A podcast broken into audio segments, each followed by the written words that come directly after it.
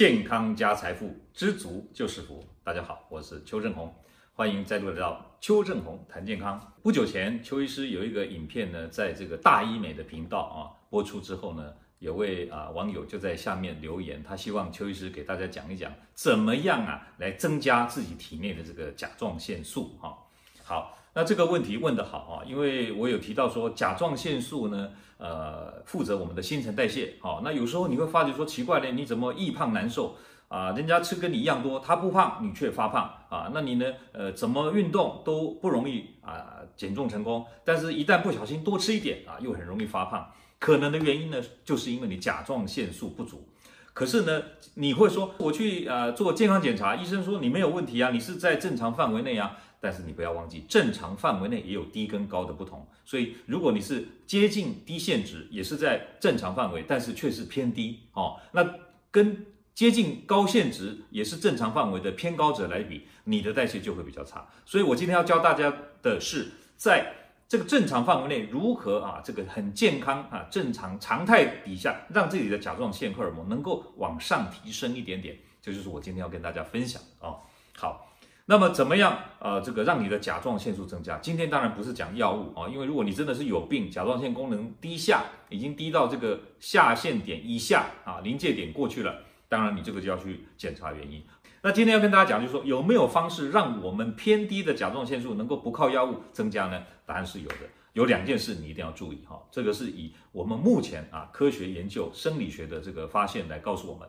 通常我们第一个哈也一定要记得，冷刺激啊是可以。啊，促进甲状腺素分泌的啊，这个冷刺激因为冷嘛，当你身体一接收到冷刺激以后，身体启动一个要啊这个产热的效应，那这个产热的效应就是要靠甲状腺素，因为我们知道甲状腺素呢，除了负责我们生长还有发育以外，最重要的一个功能就是啊肌肉的产热，帮助我们维持一个新陈代谢啊。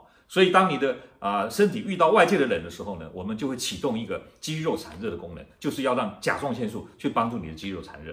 所以啊，冷刺激是啊刺激甲状腺素最好的方式啊。所以，我们如果在夏天，我建议啊，希望甲状腺素增高的人就要怎么样？去游泳池啊，泡泡那个游泳池的冷水啊，因为我们知道啊夏天嘛，哈很热，那游泳池的水温是偏低的，到那边去啊泡个三十分钟。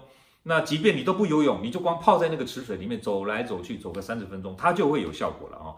不一定要每天去，但一个礼拜去个两次、三次，让这个冷刺激刺激你的身体啊，提升你甲状腺素的分泌。但是不要求快啦，因为甲状腺素分泌它需要时间，它没有像肾上腺素这么快，所以它分泌出来以后，哎，就会持续有它的效果了。一旦分泌出来，就可以维持两周到一个月以上的时间。好，这是第一个，用冷刺激来啊。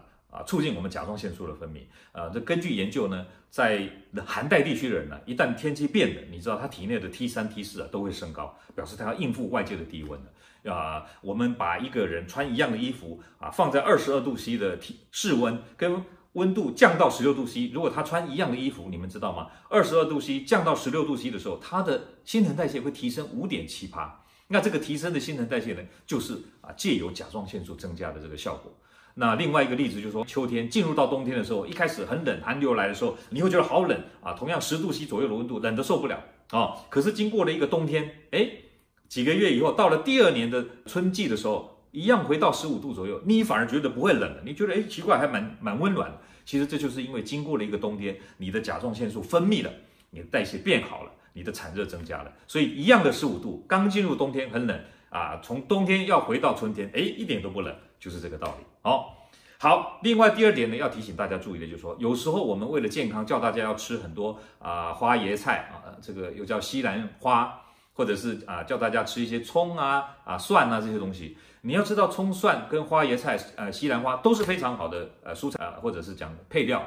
但是呢，这些食物当中它含有一种啊硫糖苷。这个菜啊，如果一切碎的时候，里面有芥子酶细胞会放出一种芥子酶。芥子酶会把硫糖苷转变成硫氰酸，硫氰酸一旦出来以后，我们的甲状腺啊合成甲状腺素的机能就会被压抑、被抑制，所以经常吃却影响了你甲状腺素的合成，所以久而久之也会使你的代谢变慢，这个是非常重要的，很多人都不知道有这个啊呃相关啊这个影响，所以我今天要提醒大家，就是说如果你吃了很多西兰花，我们台湾叫做花椰菜啊，又吃了很多葱跟蒜啊，有时候像邱医师去吃这个火锅的时候，都会有葱跟蒜来当做配料，相当健康，不错。可是一定要怎么样？同时要多补充一些海带、海藻，或者是这个啊，我们讲说这个含碘的食物哦。那这样子补充以后，才不会因为硫氰酸抑制的甲状腺合成甲状腺素的这个功能，那么呢啊，减少了你啊产生的甲状腺素哦，可以补充。含碘多一点的食物，让甲状腺素的合成能够维持住啊，这样也才比较不会因为吃这些健康的食物导致甲状腺机能的啊下降影响。怎么样借由啊这个环境啊饮食来让你的甲状腺啊维持一个水准，甚至有提高的这个潜能？这样的话，你就减肥就事半功倍了。好，今天就先跟大家谈到这边，我们下回再见，拜拜。各位朋友，如果你喜欢我们今天所讲的，请在下面按个赞。如果你对我们的内容感到兴趣，想要获得最新的讯息，请按订阅。下回见。